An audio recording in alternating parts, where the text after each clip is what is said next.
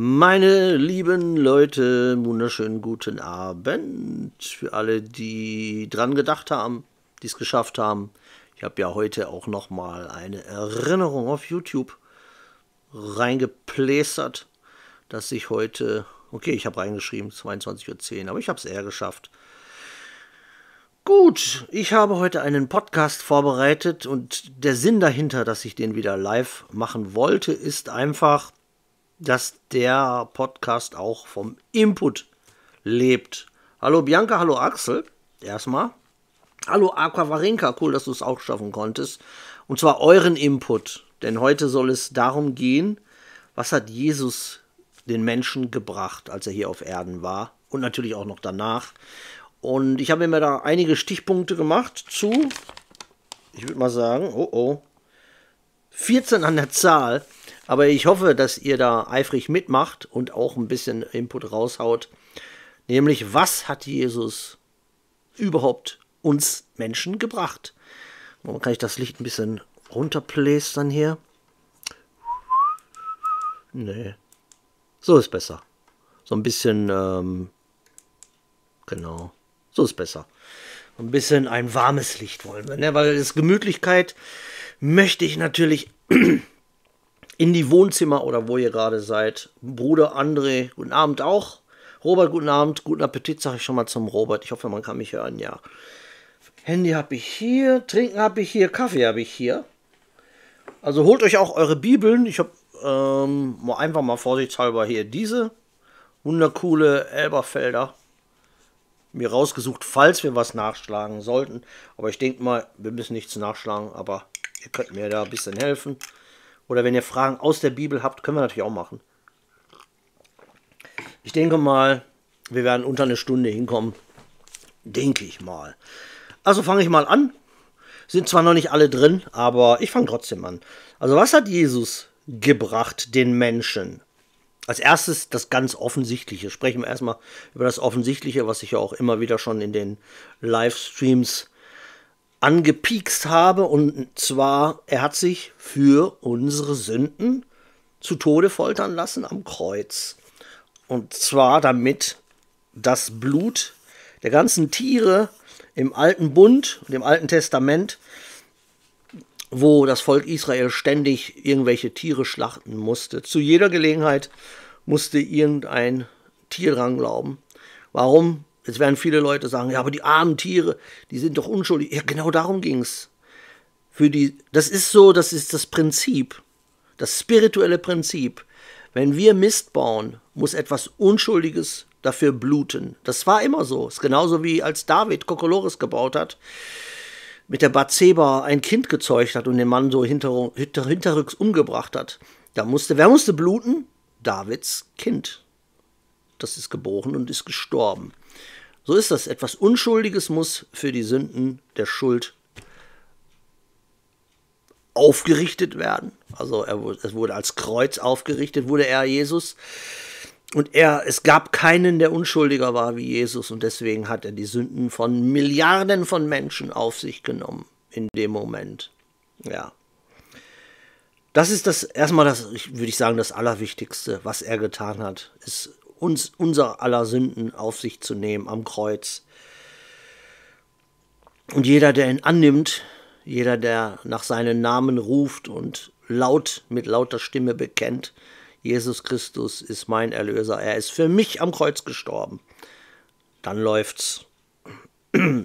Dann zweiter Punkt, genau deswegen auch das Lamm Gottes oder in der Offenbarung, wo steht, da stand ein geschlachtetes Lamm.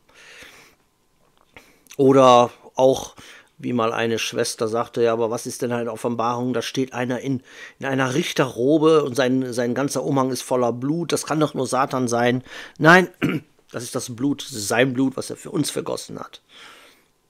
Und für viele umsonst vergossen hat, weil die Menschen ja nicht aufhören wollen zu sündigen. Aber es gibt keine Schlachtopfer mehr. Dann zweite, etwas weniger martialisch, was er für uns getan hat, ist nämlich, er hat uns Menschen näher zu Gott gebracht. Weil niemand hat Gott gesehen. Und durch Jesus, weil Jesus sagte, wer mich kennt, kennt den Vater.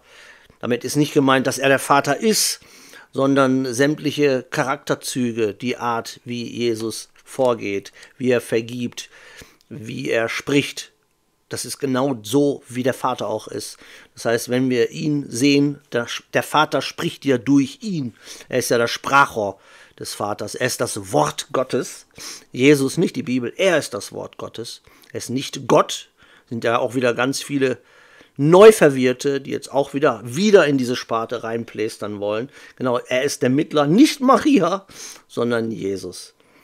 Er hat die Menschen näher zu Gott gebracht, weil durch, insbesondere natürlich bei den Jüngern, weil die Jünger ja mit ihm zusammen waren, konnten sie sehen, wie Jesus agiert, wie er vorgeht und alles, alles, was er getan hat, war im Namen Gottes.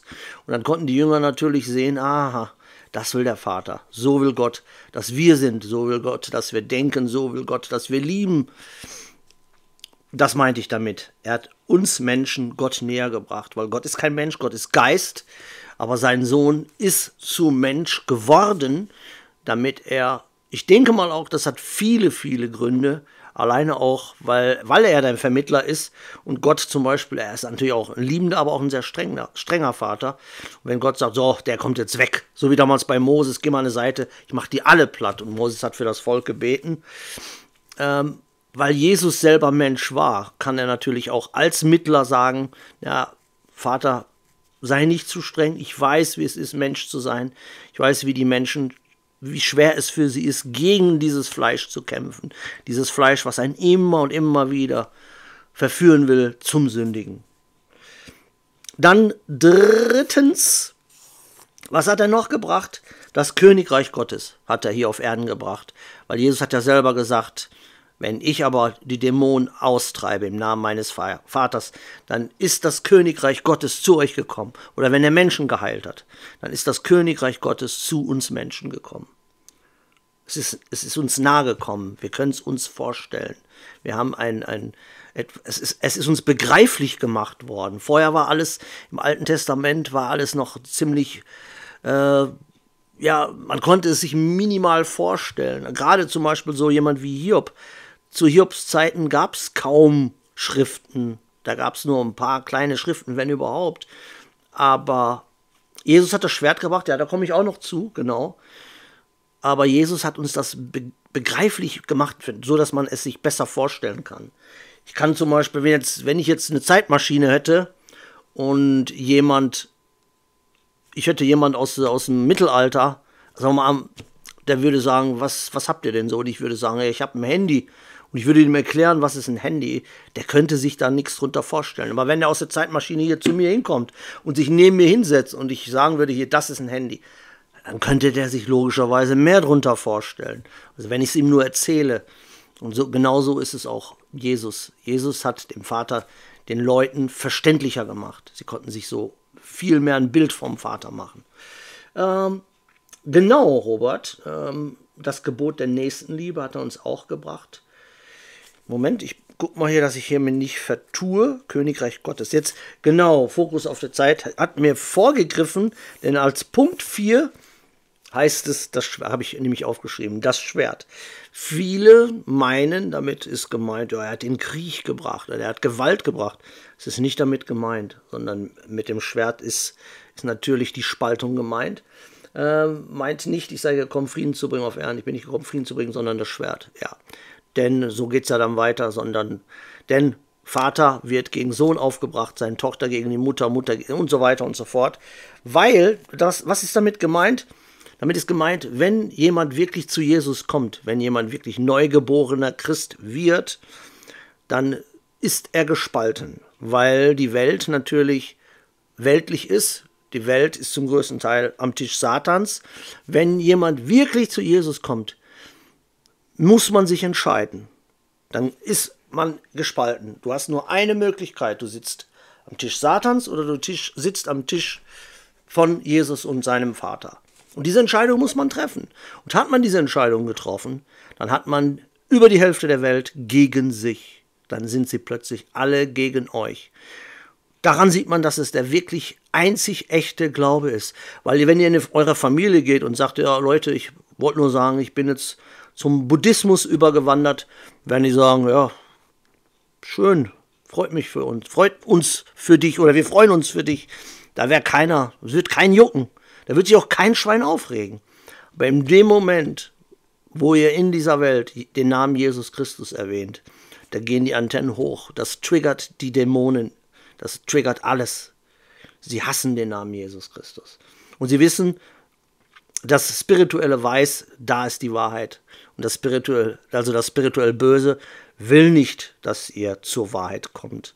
Weil in dem Moment, wo ihr die Wahrheit erkennt und die Wahrheit, Wahrheit euch frei macht, seid ihr in eine potenzielle Gefahr für das Königreich Satans. Ganz logisch. Dann haben wir, genau, und das, dieser Satz, wo, wo Jesus sagte, ich bringe das Schwert, das ist nämlich der Moment, wo es sich zeigt, auf welcher Seite steht jeder einzelne von uns. Und wir können hier auf zwei Seiten gleichzeitig stehen. Ne? Ist auch logisch. Apropos Prost, Kaffee. Es ist so kalt draußen.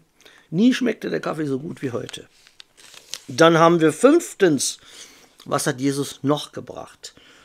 Ähm, Versöhnung mit Gott, also mit seinem Vater, den neuen Bund, das leichte Joch. Versöhnung mit Gott, was ist damit gemeint? Durch ähm, den Sündenfall mit Adam und Eva. Adam und Eva wurden aus, aus dem Garten Eden, aus dem Paradies rausgeschmissen und hat oder was hat dazu geführt, geführt, geführt, oh, ich mit meinem Deutsch heute wieder, was waren die Folgen des Sündenfalls, dass die Genetik der Menschen vergiftet war durch Satan nicht durch den Apfel, also nirgendwo in der Bibel steht irgendwas vom Apfel, da steht die Frucht. Und was die Frucht, was mit der Frucht gemeint war, da habe ich ja schon etliche Videos drüber gemacht, werde ich nicht extra nochmal drauf eingehen. Aber dadurch ist der Mensch vergiftet. Und da ist, hat sich in der Genetik ein gewisser Prozentsatz an Satan eingeschlichen. Und deswegen musste es so sein. Dann musste geopfert werden, weil dieses Gift, das müsst ihr euch genauso vorstellen wie jetzt mit der, mit der Todesimpfung. Ihr habt eine vergiftete Genetik in euch, die kann man nicht rauswaschen. Und das ist jetzt genauso, als wenn ihr im Krankenhaus liegt und ihr kriegt ständig eine Bluttransfusion. Es würde immer ein Stück von der Genetik überbleiben, also von dieser Impfung. Würdet ihr nicht komplett rauskriegen. Aber da muss ein Superblut her. Und das heißt, was für ein Blut muss daher? Das Blut Jesus Christus. Nur das Blut Jesus Christus kann die satanische Genetik durch den Sündenfall aus uns rauswaschen. Das ist ein spiritueller Vorgang übrigens, kein physischer, logisch. Ähm, also der neue Bund, der neue Bund hat den alten Bund abgelöst. Verstehen auch viele Christen nicht, weil, weil sie ja immer mit dem Satz hadern, wo Jesus sagt, ich bin nicht gekommen, um aufzulösen, sondern zu erfüllen. Ja, zu erfüllen. Und dann äh, wird ja in der Apostelgeschichte genau erklärt, was Jesus damit meinte. Nämlich, wenn ein neuer Bund eingegangen ist, ist der alte Bund natürlich hinfällig. Das ist genauso, als wenn ihr einen Arbeitsvertrag unterschreibt und sagen wir mal zehn Jahre unterschreibt er einen neuen Arbeitsvertrag, dann ist nicht mehr der alte gültig, sondern ist ein neuer Arbeitsvertrag gültig. Ist ja ganz logisch. So ganz logisch.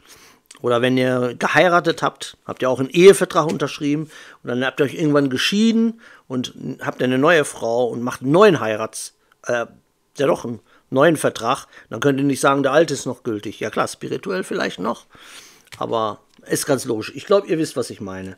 Denn der neue Bund war natürlich besser wie der alte Bund. Der war, der alte Bund war ja nur eine Vorausschau, bis Jesus kommen sollte. Denn das, wie ich schon eben gesagt habe, das Blut von Tieren kann natürlich nicht diese satanische Genetik aus uns rauswaschen.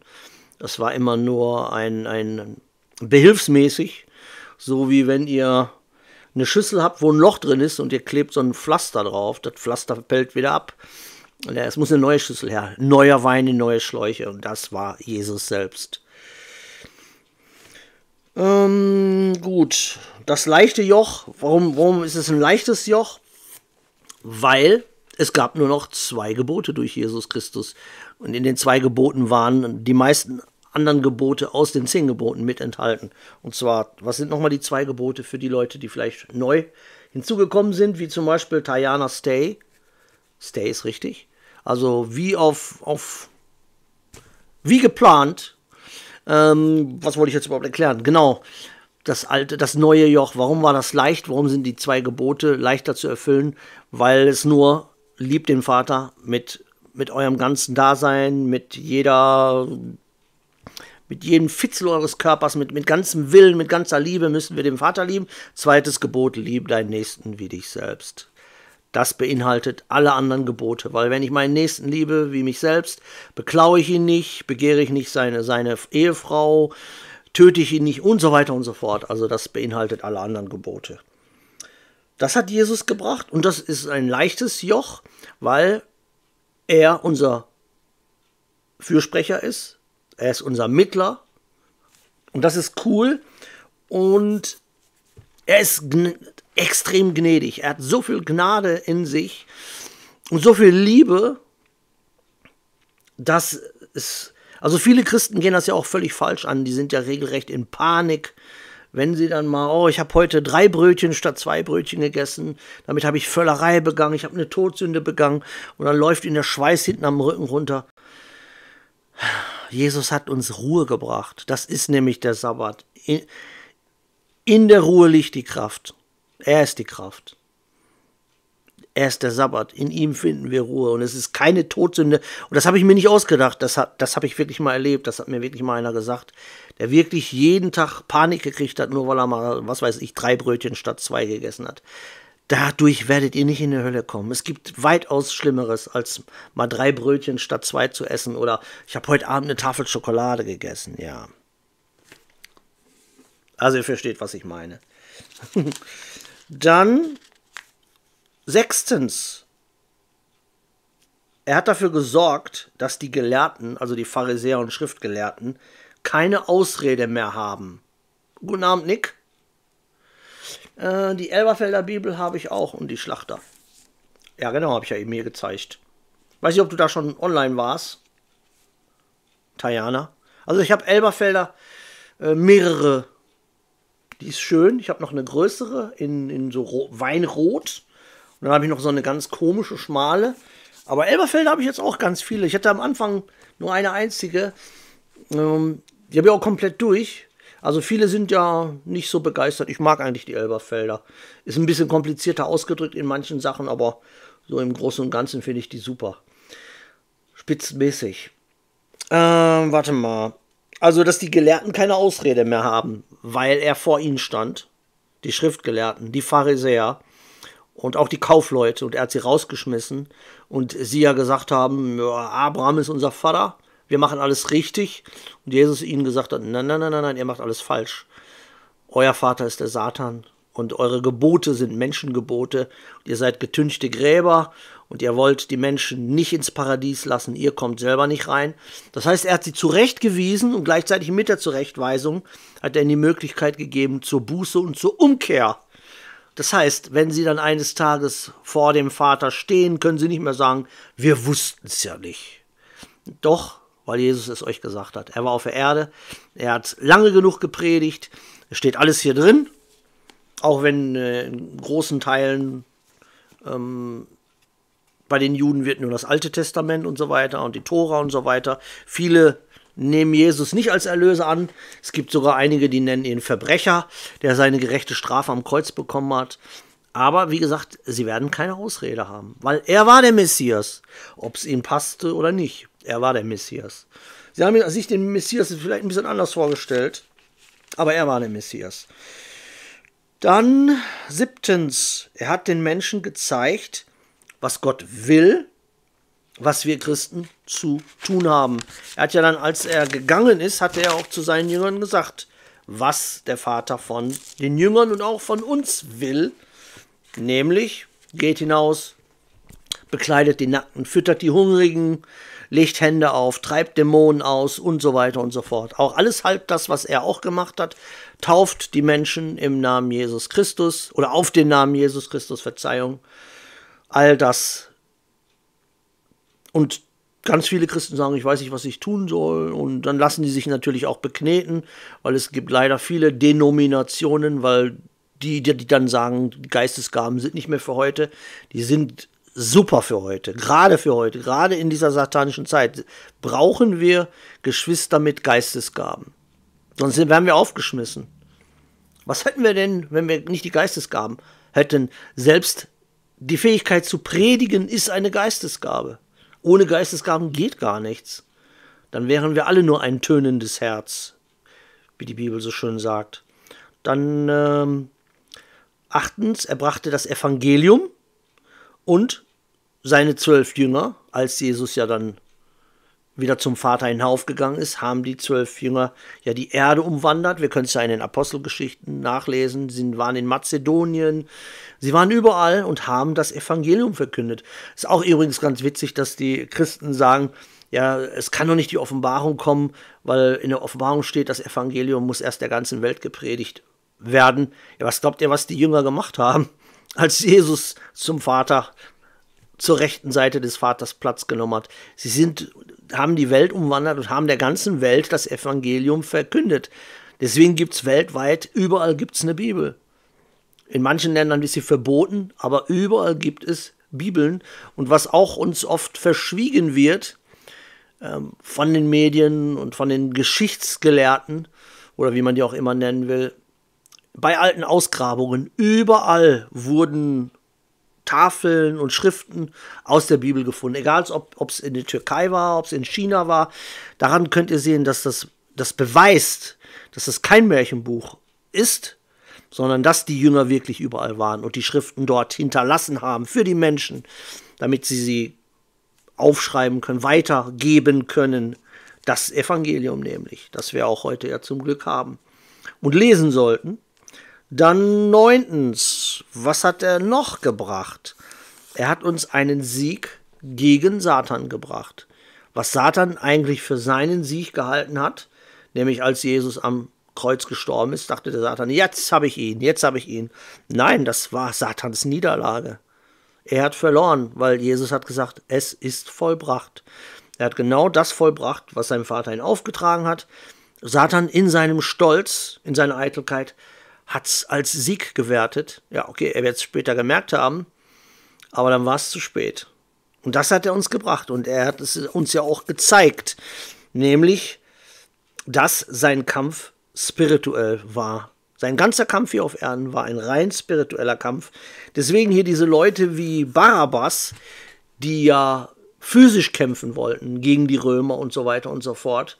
Genau, das war Satans größte Niederlage die physisch kämpfen wollten und die dachten ja auch, also das Volk Israel dachte, der Messias wird kommen und die Armeen anführen gegen die Römer und gegen die Leute, die sich gegen das Volk Israel erhoben haben. Aber Jesus hat keinen physischen Sieg gebracht, sondern er hat den spirituellen Sieg gebracht. Das haben die damals nicht kapiert.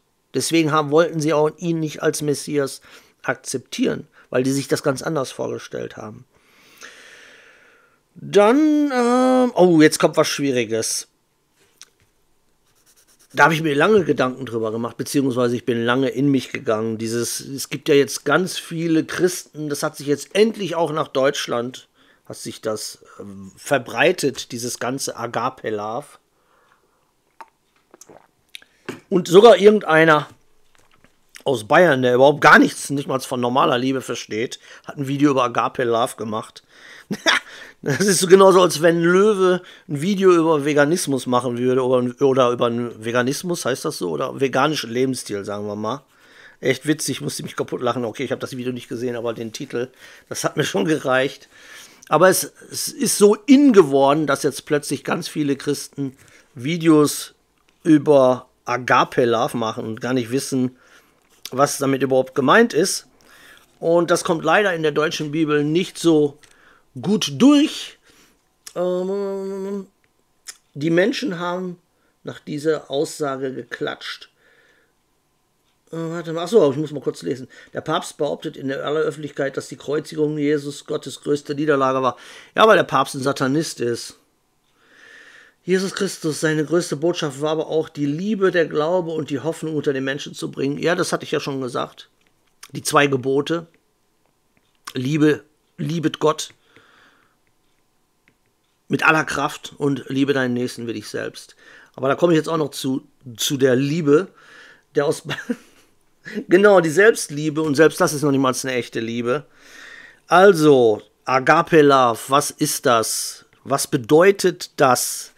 Agape Love kann man ganz leicht übersetzen, das heißt selbstlose Liebe. Wer hat das gelebt? Jesus Christus. Selbstlose Liebe heißt immer erst geben, nicht nehmen, für jemanden zu sterben, was er gemacht hat. Er hat, er hat alles auf sich genommen. Die Schläge ins Gesicht, die Dornkrone, die Striemen der Peitsche, den Tod. All das war uns bestimmt, aber er hat's auf sich genommen. Das ist Agape Love. Und das gibt es Leute, die sagen, oh, ich Aga äh, Agape Love, Agape Love. Nix Agape Love. Kaum irgendein Christ hat jemals Agape Love gelebt, außer natürlich auch die zwölf Jünger, weil die haben sich auch alle für ihren Glauben töten, steinigen, kreuzigen lassen, was weiß ich. Und die Stelle, die in den, leider in den deutschen Bibeln nicht gut durchkommt, ist nämlich als der gute Petrus Jesus dreimal verleugnet hat. Und das Problem ist, im Aramäischen und auch im Lateinischen und auch im Griechischen gibt es für das Wort Liebe, gibt es verschiedene Bezeichnungen. Hier gibt es nur Liebe. Liebe kann alles Mögliche bedeuten. Ich liebe meine Kinder, ich liebe meinen Kater, ich liebe zum Beispiel, man liebt seine Ehefrau, aber das ist nicht immer die gleiche Liebe. Ich liebe meine Kinder anders, wie ich meine Ehefrau liebe. Oder ich liebe meine Kinder anders, wie ich meinen Vater liebe. Und ich, manche lieben ihren Job. Und bei Petrus und Jesus, als nämlich Jesus dann nach seiner Auferstehung mit Petrus da saß und er sagte, Petrus, liebst du mich? Da hat er nämlich in Wirklichkeit gefragt, agapest du mich? Das heißt, liebst du mich völlig selbstlos?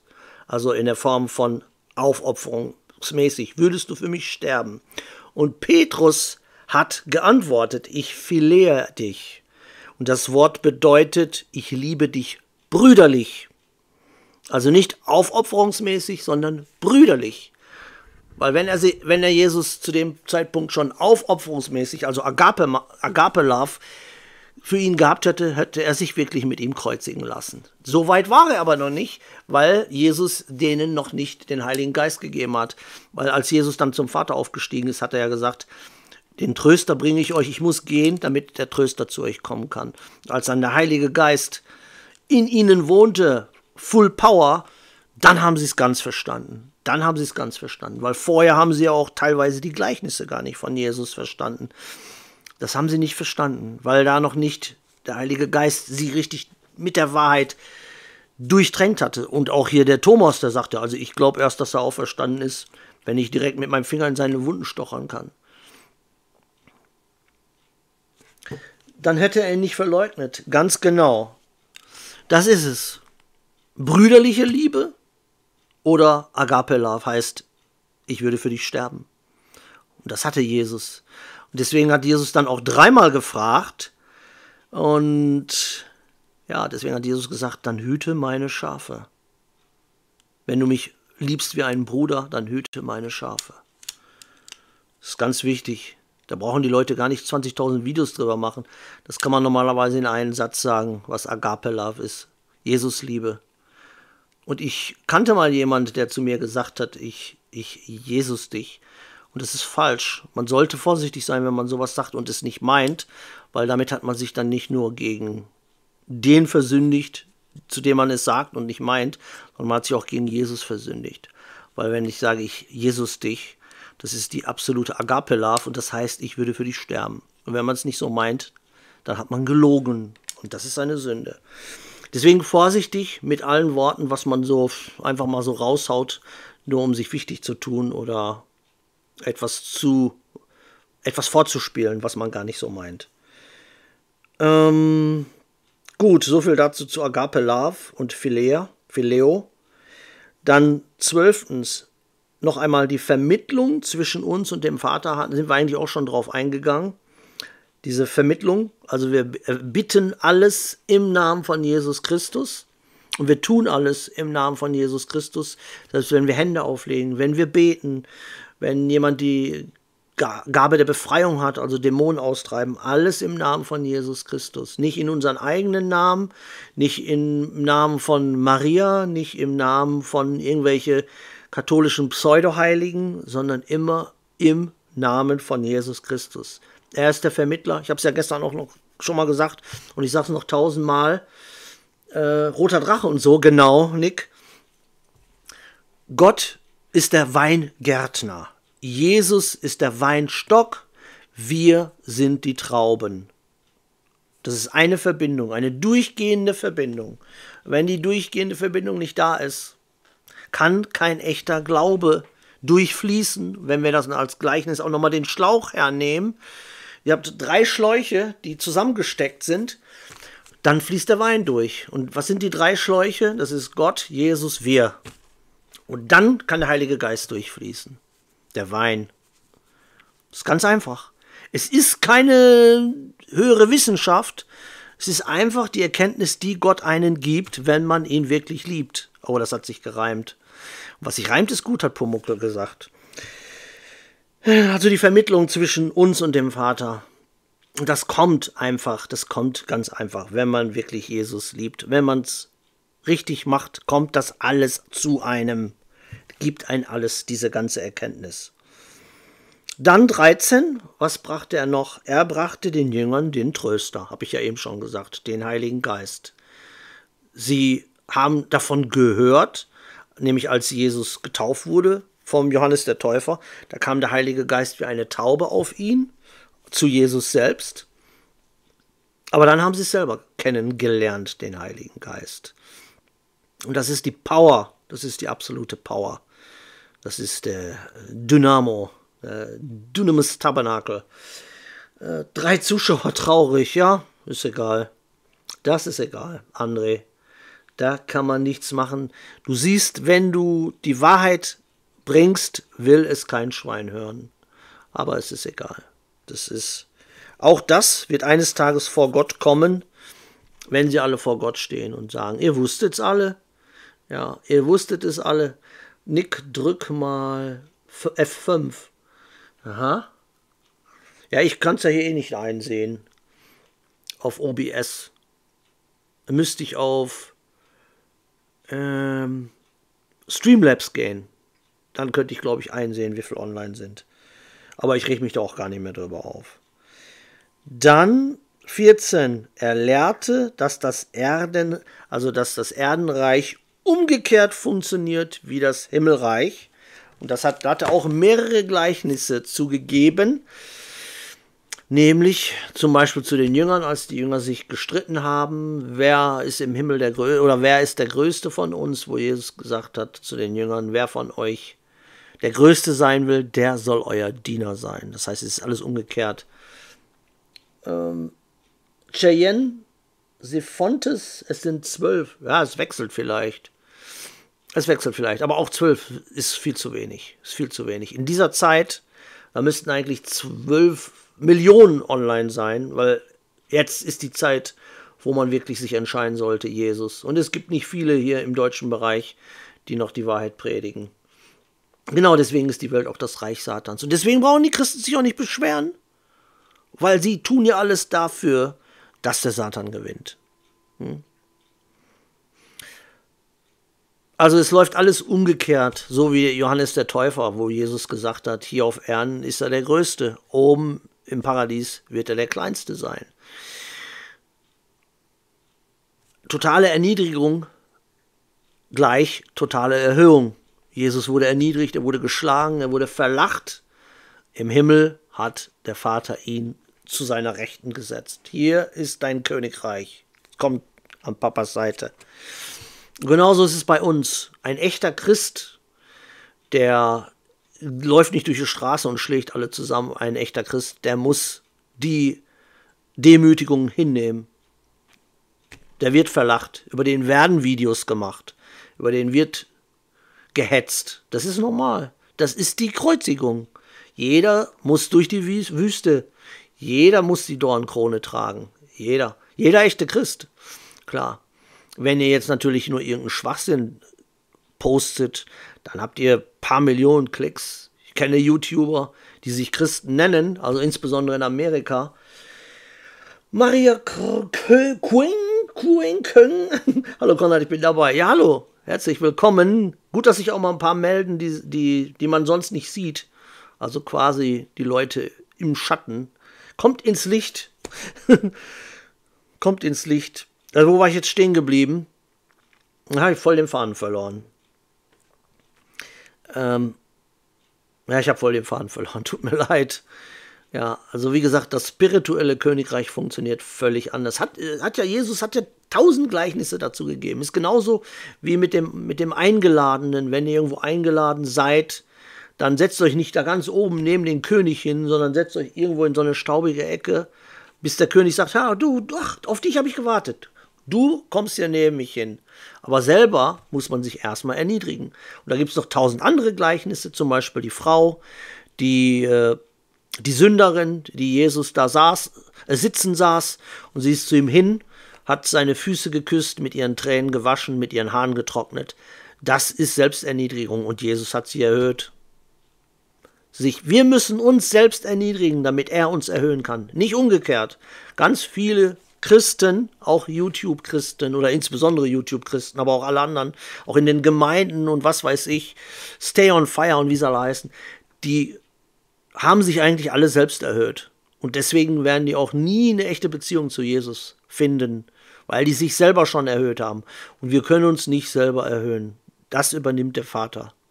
Wir müssen uns selbst erniedrigen. Selbst Johannes hat das erkannt. Er hat gesagt, ich muss abnehmen, damit er wachsen kann. Er war ja nur der Wegbereiter für Jesus. Und als er dann gesehen hat, ah, jetzt fängt Jesus an zu wirken, gut, ich habe meinen Teil getan, ich habe ihn getauft. Und was ist passiert? Er wurde im Kerker geworfen und er wurde geköpft. Ja. Hat er darüber gejammert? Nein. Er wusste, mein Platz im Himmel ist sicher. Ich habe alles gemacht, was mir aufgetragen wurde. Ich war der Wegbereiter. Alles klar. So war's und so ging's. Ja, und leider sehe ich da nur Glaubenswüste in der Welt, da Spaltung ohne Ende, da ist überhaupt gar keine Liebe vorhanden. Das ist ein Gewusel, das ist wie ein Ameisenhaufen, wo einer einen brennenden Streichholz reingeschmissen hat. So sehe ich das momentane Christentum, hier, insbesondere hier in Deutschland. Äh, Robert sagt, ja, man muss es auch ernst meinen mit der Reue, Buße und Umkehr, absolut gibt nämlich viele Huren heutzutage, die Jesus die Füße mit Fake-Tränen trocknen würden. Boah, ja, das stimmt wirklich, aber das ist ein, ein ganz starkes Stück. Ja, aber ist absolut richtig. Jeder kann aufs Maul fallen. Jeder hat so seine Geschichte. Also jeder, der eine hatte früher mit Drogen zu tun, der andere mit Alkohol, wie ich zum Beispiel. Der andere hat sexuelle Sünden gehabt, Rauchen, was weiß ich alles einer kommt aus, aus Gewaltszene oder war cholerisch.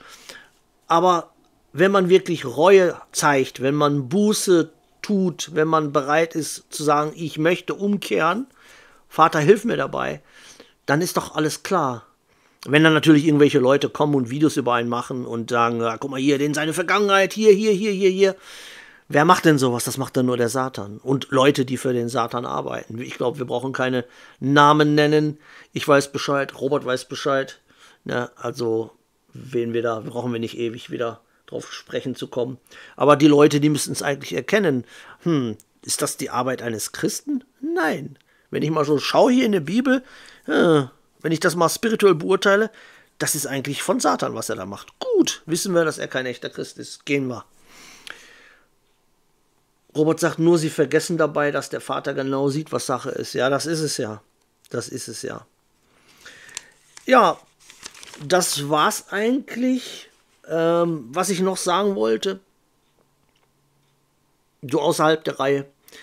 Weiß nicht, ob ihr so diese Woche paar vernünftige Predigten gesehen habt oder gehört habt. Ich habe beim Joggen ein paar interessante Sachen so mitnehmen können. Ich habe hier auf auf DAX Seite. Und zwar war es diesmal nicht vom DAX selber, sondern da waren die beiden Burschen, waren nicht nur gehen, sagt Cheyenne.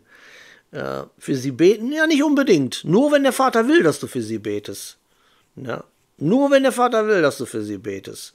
Weil Jesus hat ja auch gesagt, geht in die Stadt und dort, wo man euch hören will, da bleibt. Wenn man euch nicht hören will, klopft euch den Staub von den Füßen und wandert weiter. Diesen Städten wird es bei der Offenbarung schlimmer gehen als Sodom und Gomorra. Das heißt, ich bete nicht für die. Wo soll ich für die beten? Gottes Urteil steht schon fest über diese Städte. Die hatten ihre Chance umzukehren. Immer nur beten, wenn Gott es dir wirklich sagt.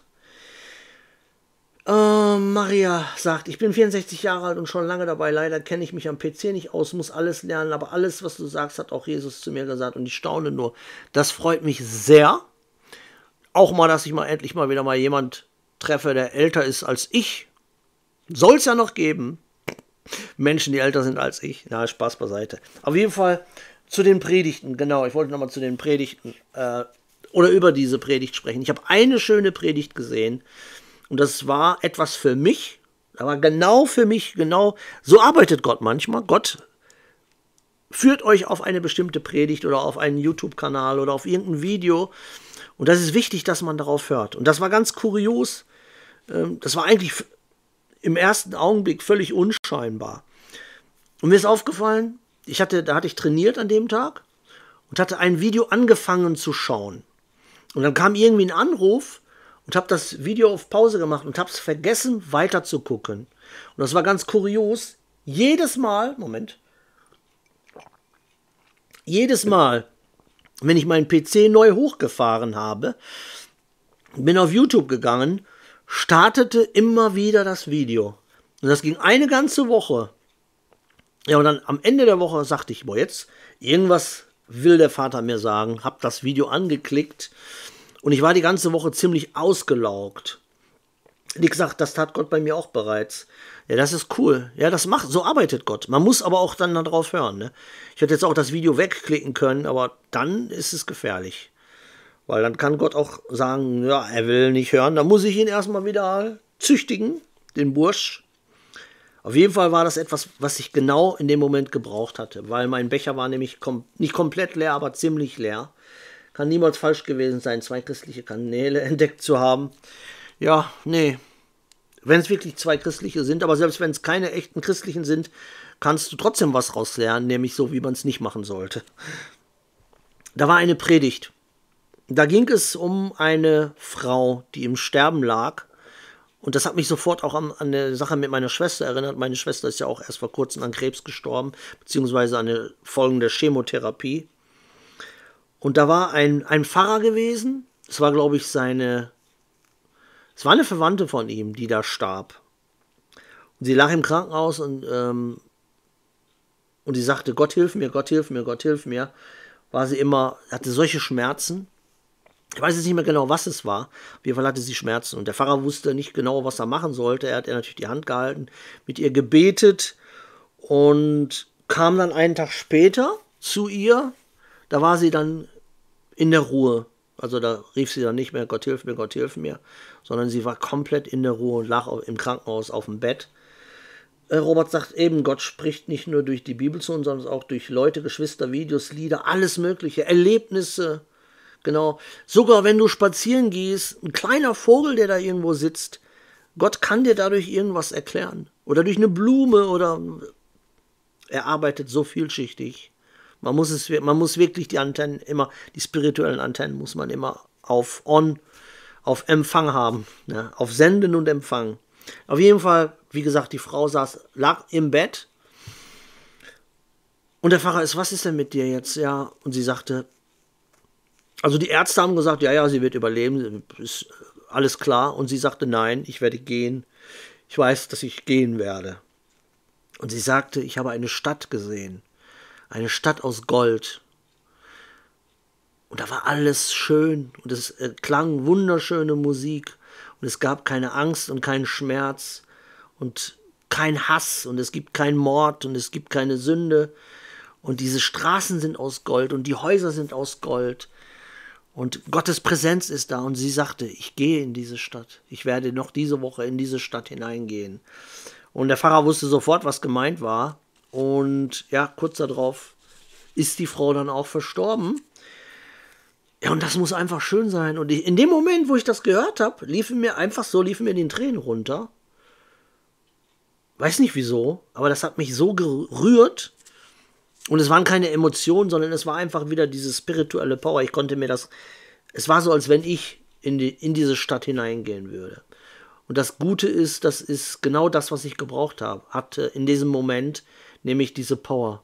Zu wissen, ja, wenn du deine Krone festhältst und sie dir von niemand aus der Hand reißen lässt und dabei bleibst auf deinem Weg mit Jesus, dann wirst du eines Tages auch in diese Stadt gehen. Dann wirst du auch hineingehen.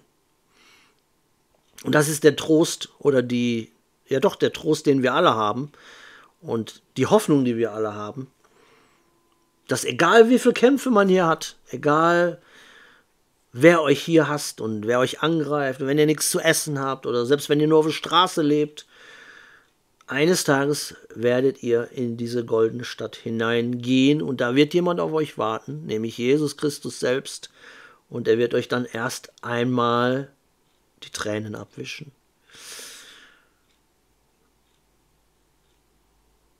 Ja, mal gucken, was steht da.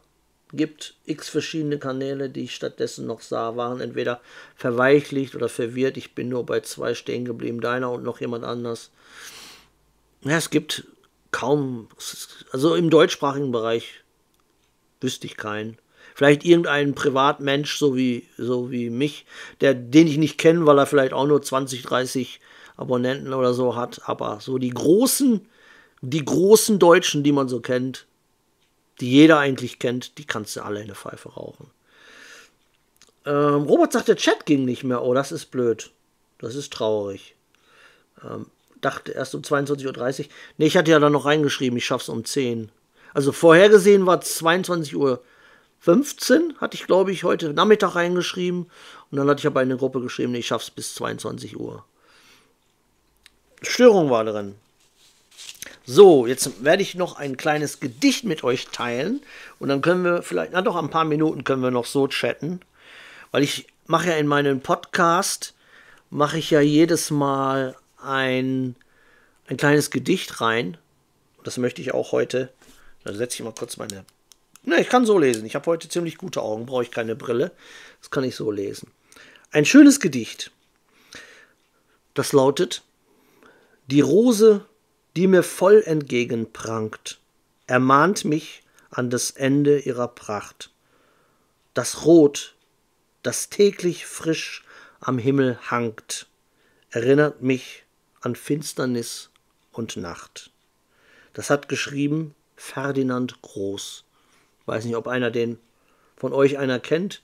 Ich leider nicht. Und ich dachte immer, ich kenne mich ziemlich gut mit Gedichtschreibern aus, weil wir haben auch in der Schule mein Klassenlehrer, den ich ja auch immer so hoch loben muss. Ich hoffe, dass er noch irgendwo lebt. Er müsste jetzt auch so um die 80 sein.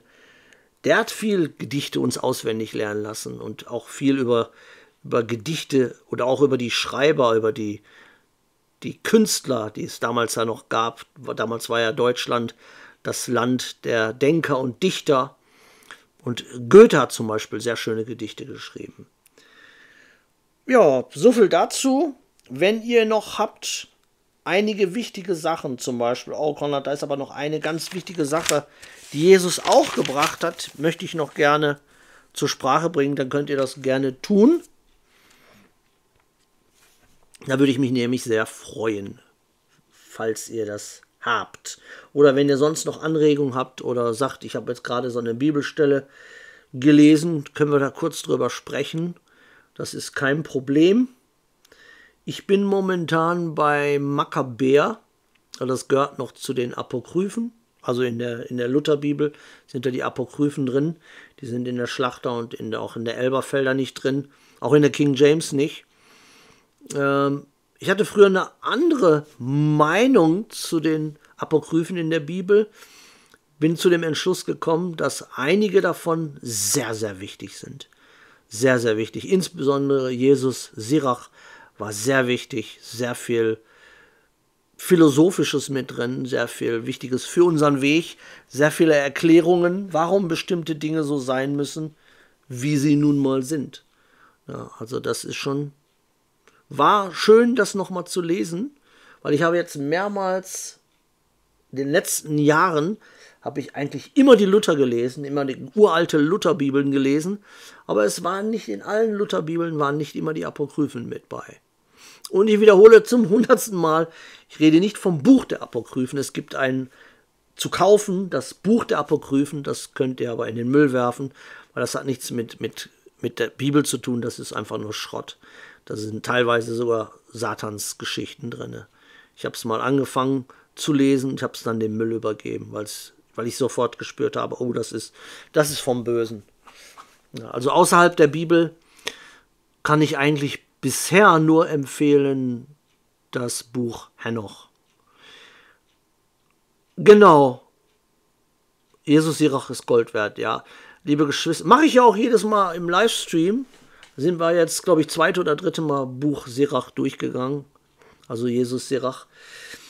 Ähm, der andere sagt, ich hätte noch einen Gebetswunsch, einer aus meiner Nachbarschaft, er ist in meinem Alter Alkohol- und Drogensüchtig, bettelt und so weiter. Ich habe aber den Eindruck, dass Gott ihn ziehen will. Ben heißt er, ja. In Jesus Namen, Vater, falls es in deinem Wille ist, den guten Ben rauszuholen aus seinen Sünden, dann möchte ich dich bitten, wirke an ihm, Vater, zieh ihn zu dir, gib ihm eine Offenbarung, lass dich ihm oder gib dich ihm zu erkennen, dass er da rauskommt aus seinem jetzigen Weg, der ihn nur in dieser Acht sich bewegen lässt, die dann irgendwann am Ende nur zu Satan führt. Ich bitte dich, Vater, wirke an ihm, zeig ihm die Wahrheit, zeig ihm die Liebe, zeig ihm den Weg in Jesus Christus mächtigen Namen. Amen. Warum ist zum Beispiel Jesus Sirach nicht aufgenommen in anderen Übersetzungen? Ja, das haben andere Leute entschieden. Das haben die Theologen entschieden damals, die die Bibel zusammengefasst haben. Also ich habe ja so eine Bibelchronik in einer Bibel, die ich für einen Euro mal ersteigert habe. Da sind die ganzen Bibelchroniken drinnen, drin. Und da steht auch drinnen, wann zum ersten Mal sich die ganzen Leute zusammengesetzt haben und sie haben dann entschieden, was kommt in die Bibel rein und was kommt in die Bibel nicht rein. Und das war in, jedem Land anders. Zum Beispiel in der ägyptischen Bibel ist auch immer noch das Buch Henoch drin. Aber in den offiziellen Bibeln ist Buch Henoch nicht drin. Dann in den in manchen Lutherbibeln sind halt die Apokryphen drin, in der Schlachter nicht. Warum ist es zum Beispiel in der Schlachter nicht drin? Weil die Schlachter eigentlich mehr abgeleitet ist von der King James Bibel. Und zwar von der neuen, nicht von der alten King James, von der neuen King James Bibel also eher von der lateinischen und griechischen Übersetzung der Bibel. Ja, und in den Luther-Versionen ist meistens das, also die Apokryphen sind dann drin. Wer das entschieden hat, ja, die Leute, die damals Theologen waren, die damaligen Pfarrer, die Kirchenvorsteher. Ich muss sagen, ähm, in den Apokryphen sind auch teilweise sehr, sehr grausame Sachen stehen da drin. Ähm, stimmt es, dass noch Schriften verschlossen sind und im Vatikan liegen sollen? Kann man nicht nachvollziehen, kann, äh, beziehungsweise man kann es nicht beweisen. Es wäre möglich, aber ich denke mal, das Wichtigste, was uns gegeben wurde, um zu Jesus zu finden, das haben wir. Also im Grunde genommen, das Allerwichtigste in der Bibel sind die vier Evangelien, die reichen, um dich zu Jesus zu ziehen. Alles andere ist zwar auch wichtig, aber da ist wirklich die Quintessenz drin zu wissen, wie ich zu Jesus komme, warum kam Jesus, was hat er gemacht. Das ist das Wichtigste. Und das können sie uns auch nicht nehmen, das werden sie uns auch nicht nehmen. Das wird Gott auch nicht erlauben. Da ist ein bestimmtes Siegel drauf. Bin ich mir ziemlich sicher. Und das wird auch nie klappen, dass sie das so dermaßen verfälschen. Das wird Gott nicht zulassen, dass man da nicht mehr die Möglichkeit hat, diese Beziehung zu Jesus zu knüpfen. Diese Erlaubnis haben sie nicht von Gott. Sind die Dinge, die in den Apokryphen stehen, denn wahr? Kennst du sie alle? Ja, ich kenne die Apokryphen. Also ich teste das so, wenn das, was in den Apokryphen steht, mit, der, mit den Aussagen der Bibel übereinstimmt, dann ist es authentisch. Zum Beispiel auch dasselbe sage ich zum Buch Henoch. Henoch kommt ja in der Bibel vor und die Abstammung der Vater von Henoch so und so, das können wir in der Bibel, das stimmt. Und in der Bibel wird ja auch von vom Henoch gesprochen und dass er entnommen wurde, entrückt wurde. Also Und wenn du vergleichst die vier Engel, die sich mit den Menschenweibern gekreuzigt haben, also die Kinder gezeugt haben, wo dann die Nephilim rauskamen, von den vier Engeln wird ja in der Offenbarung gesprochen. Also es, es stößt sich nicht ab, sondern es ergänzt sich und deshalb bin ich mir sicher, es ist richtig. Und auch hier zum Beispiel Jesus Sirach zitiert ja die Bibel und alles, was dort gesagt wird, ist ja biblisch. Also da ist nichts, da widerspricht sich nichts, sagen wir mal so. In dem Buch der Apokryphen widerspricht sich sehr wohl etwas. Da gibt es dann zum Beispiel Geschichten, wo Jesus mit Maria verheiratet war, Maria Magdalena verheiratet war und Kinder hatte. Das ist nirgendwo in der Bibel, wird das aufgezeigt, also es ist falsch. Oder das Evangelium von Maria gibt es auch nicht. Frauen haben kein Evangelium geschrieben. Daran sieht man, dass es nicht biblisch ist, sondern dass es vom Feind kommt, um zu verwirren. Dann gibt es sogar Apokryphen, wo darauf hingewiesen wird, dass Jesus homosexuell war und das ist natürlich alles Schwachsinn. Das ist alles Schwachsinn. Daran erkennt man dann sofort spirituell, dass es vom Feind kommt. Ja. Äh, da möchte ich mir nämlich auch eine Lutherbibel holen. Ja, wie gesagt, du musst dann gucken, weil was ich festgestellt habe, ich wollte ja auch für eine Schwester, habe ich ja drei oder vier Bibeln mit angefangen zu steigern auf Ebay, fing glaube ich bei 1 Euro oder bei 2 Euro an, habe keine einzige ersteigern können diesmal, die waren nachher bei über 200. Ähm, ja, das ist, es kommt drauf an, es kommt drauf an. Ich habe uralte Lutherbibeln, da sind die Apokryphen nicht drin. Jetzt lese ich eine gerade von 1901, da sind die Apokryphen drin. Also das kannst du so pauschal nie sagen. Das kannst du leider nur sehen, wenn du, sag mal, du kaufst eine, wenn du in die Bücherei gehst, fragst du nach. Die wird dir sicherlich die Auskunft geben, hoffe ich. Und wenn du, sagen wir mal, bei eBay eine kaufst, steht es vielleicht mit bei, ob die Apokryphen mit drin sind. Aber sicher kannst du nicht gehen. Es sei denn, du bist irgendwo oder in so einem alten Sammlershop und guckst nach, ob die Apokryphen drin sind. Aber sonst kannst du es vorher nie wissen. Ich habe eine aus dem 18., was weiß ich, 1889 letztens gehabt. Da waren die Apokryphen nicht drin und es war auch eine Luther-Übersetzung. Ich habe gesehen, dass in der englischen Wycliffe-Übersetzung vom 14. Jahrhundert noch der Laodicea-Brief sein soll. Kenne den Text aber nicht. Ja, vor allen Dingen, da stimmt was nicht, weil im Jahre 1400 gab es noch offiziell keine Bibel. Ich muss nächstes Mal, das werde ich entweder im Podcast machen oder in einem Livestream, werde ich das nochmal herholen, die Chroniken der Bibel, wann genau die aller, aller, allererste Bibel geschrieben wurde, wer sie übersetzt hat und aus we welchen Büchern sie bestand, das steht da auch alles drin. Es gab ja am Anfang noch nicht alle Schriften. Und auch hier, viele sagen, warum ist er denn zum Beispiel in den 1600er, 1600 der Buch Henoch nicht da? Weil zu der Zeit das Buch ja noch, noch gar nicht gefunden wurde. Das wurde erst viel später gefunden. Ja, viele Schriften werden ja erst, die wurden ja nicht alle damals schon gefunden. Es kann immer noch sein, dass irgendwelche biblischen Schriften irgendwo in irgendeine Höhle oder in irgendein, was weiß ich, ganz tief unter der Erde verschlossen sind, die nie gefunden wurden. Das wissen wir ja gar nicht. Aber wir haben das, das steht uns zur Verfügung, damit können wir arbeiten. Da können wir drin lesen. Ja. Ähm, Florian sagt, im was für ein SCM-Shop kann man eine Lutherbibel mit Apokryphen kaufen, ganz neu. Ja, das ist gut. Ja, das ist gut. Ja, eine Lutherbibel, also wenn ihr eine neue kauft, so auf Amazon oder auf, auf Ebay, ja, die sind nicht so billig. Also Schlachterbibel kriegt man ja schon teilweise umsonst oder für 2 Euro. Aber so die Lutherbibeln, die sind ein bisschen teurer. Komischerweise. Weiß nicht, ob es am Design liegt, weil die auch meistens immer ziemlich wertig sind. Ne? Ja, aber früher war es so, jede Familie hatte eine Bibel. Also bei uns, wir hatten alles nur Lutherbibeln im Haus. Die habe ich auch alle mitgenommen. Ich glaube, wir hatten insgesamt drei Bibeln. Und ja, die habe ich alle mitgenommen. die gehören alle mir. Gut, ich mache Feierabend, ich mache Schicht am Schacht. Ähm, Donnerstag geht es weiter mit einem Livestream, wenn es noch einen Donnerstag gibt, so Gott will. Ich wünsche euch noch einen wunderschönen guten Abend. Wenn ihr trotzdem noch Fragen habt, dann schreibt mich einfach an. Heute hat mich jemand gefragt nach meiner E-Mail-Adresse. Die ist auf YouTube. Ihr müsst einfach bei Info in der Infobox gucken. Da ist meine private E-Mail-Adresse, wer mich da anschreiben will. Ja, oder ihr schreibt mich einfach so an. Oder ja, ich bin ja überall zu finden. Ne? Passt auf euch auf. Lasst euch nicht vom Feind auf falsche Wege führen. Gott segne euch. Bleibt mir treu, aber wichtiger, bleibt Jesus Christus treu. Ich hab euch lieb. Ciao.